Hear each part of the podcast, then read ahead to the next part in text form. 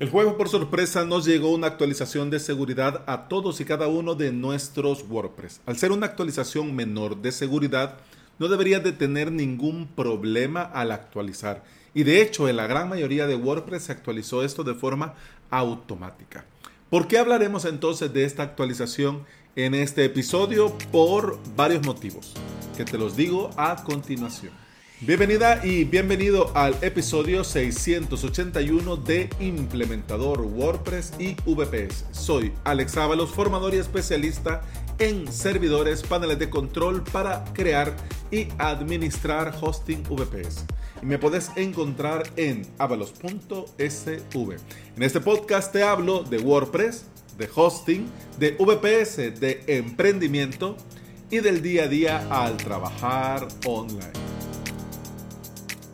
El primer motivo para hablar sobre esta actualización es recordar esta campaña eterna que tenemos en este podcast. Tenemos que actualizar. ¿Por qué? Porque WordPress es seguro si está actualizado. Y si está actualizado, WordPress es seguro. Muchos deben actualizar porque antes quizás en alguna actualización mayor tuvieron algún problema con alguna web, algún problema con el eh, editor de bloques, algún problema con el escritorio, con el dashboard de WordPress, etcétera, etcétera. Pero esta puntualmente 5.9.2, al ser una actualización menor, no deberías de tener ningún problema y al ser una actualización de seguridad que salió inmediatamente a lanzarse 5.9.1, en mi humilde opinión, es obligatoria sí o sí. ¿Qué ha pasado? Vamos a ver qué ha pasado. Lo que sucede es que en la versión 5.9.0, cuando se lanzó al fin esto del Full Site Editing, vinieron algunos cambios dentro del editor de bloques que permitía, entre otras muchas cosas, esto del full site. Esto de poder construir el sitio completo desde el eh, propio editor. ¿Ok? Por lo tanto, estas, estos cambios que se hicieron eh, en la 5.9.0 fueron heredados en el 5.9.1. Es decir, que claro, el problema estaba ahí, la vulnerabilidad estaba ahí y claro, se heredó en estas dos versiones sin saberse. Es decir, que como ya habrás cachado, en la 5.9, eh, lo digo bien, en la 5.9.0 y 5.9.1, a raíz de este cambio, hay un problema de seguridad. Ah, entonces el problema es el full site editing, el problema es que lo sacaron muy rápido, está en fase beta. Pues no tanto así, porque también han detectado en otras versiones y por eso también hay parches. Es decir, por ejemplo, si tu WordPress... Hoy van en combo las motos pedorras. Adiós, motos pedorras. Por ejemplo, si por el motivo que sea todavía tenés WordPress 5.8.3, pues han lanzado una versión, una actualización de seguridad que corrigen este mismo problema. ¿Cuál sería entonces? La 5.8.4. 4. Pero bueno, volvamos. Lo ideal es que tengas la última de lo último. Pero entiendo que en algunos WordPress que tienen, por ejemplo, trabajo a medida, plugins a medida, es complicado. Bien, pero bueno, yo creo que voy a tener que hacer algún día un episodio de qué hacer con estos WordPress complicados. Así que si te interesa, me lo decís y lo ponemos ya con cierta eh, importancia en el orden de los episodios por venir. Pero bueno, vamos, que se nos hace tarde. Eh, te decía que estas dos versiones tienen problemas de seguridad. Y este problema tiene una gravedad media, que permite a los usuarios de nivel colaborador, autor y editor insertar sin saberlo JavaScript malicioso en algún post, en alguna publicación del blog. Es decir, que el problema son, bueno, de hecho son tres vulnerabilidades que en conjunto producen este problema, pero yo te lo resumo así para no ponernos muy técnicos. Pero si querés, igual, yo encantado de la vida y nos ponemos lo más técnico que podamos. Pero no va esto del episodio, no va de esto. El episodio va de que tengas una idea de qué va la vulnerabilidad, de que tengas una idea por qué hay que actualizar y también de que tengas una idea cómo pasan ciertas cosas dentro de nuestros WordPress. Hombre, porque bien dicen que el saber no ocupa lugar. Muy bien. Eh, te decía que este, estos problemas permiten a los usuarios con ciertos niveles, colaborador, autor, editor, insertar, pero sin saberlo, obviamente, eh, JavaScript malicioso en algún post.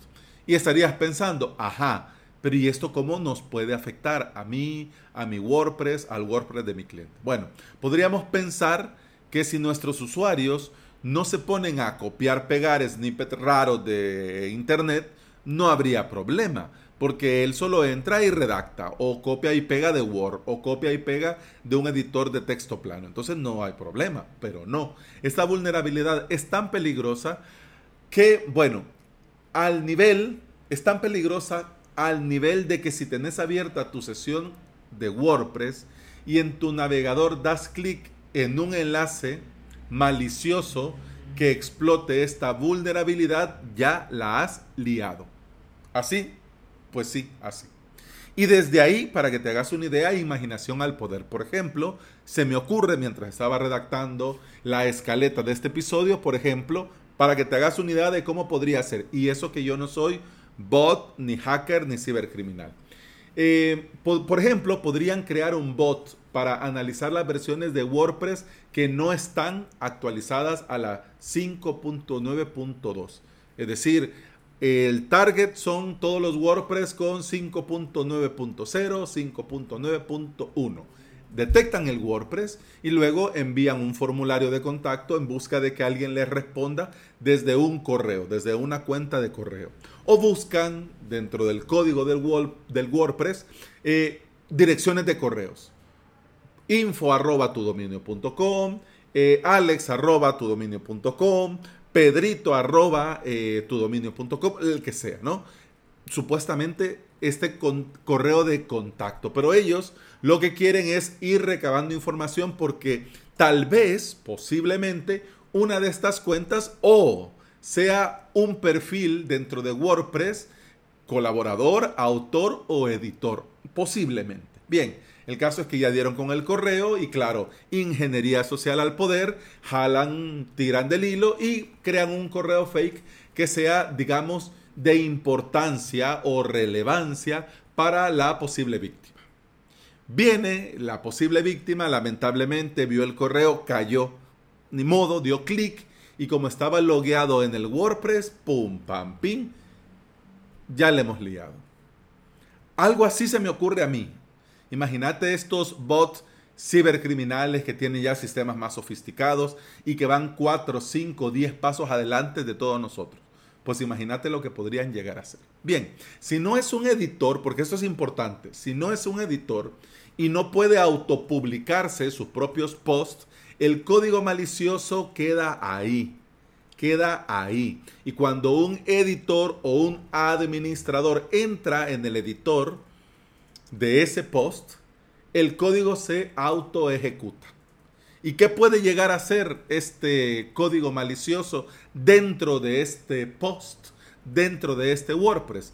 Puede desde crear automáticamente usuarios administradores maliciosos hasta llegar a crear una puerta trasera en toda la instalación de WordPress. Y vos sin enterarte de nada. Claro, los usuarios los vas a ver ahí, pero la puerta trasera no te vas a enterar. Y luego pueden tomar el control, por supuesto, del WordPress, borrarte tu usuario administrador, colocar, bueno, hacer lo que se les da la gana porque no quiero aquí tampoco estar dando mal ejemplo, por eso no me voy a poner a imaginarme lo que pudieran llegar a hacer con esa puerta trasera. Pero bien, como ves, esta vulnerabilidad tiene, aunque en un inicio hablamos de gravedad media, eh, el desastre puede llegar a ser crítico.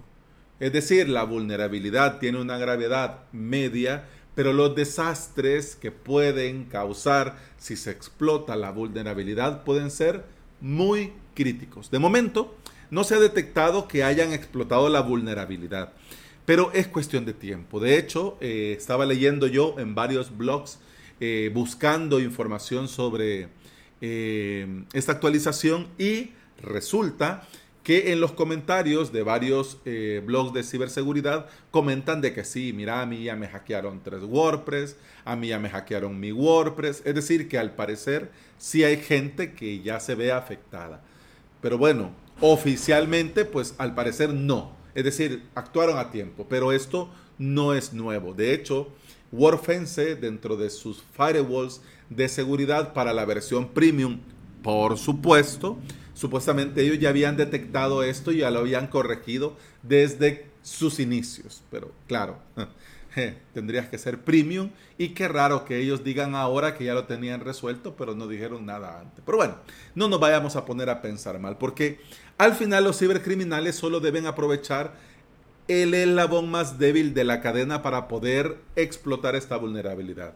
Y este eslabón más débil, ¿cuál es? Efectivamente, nosotros los usuarios.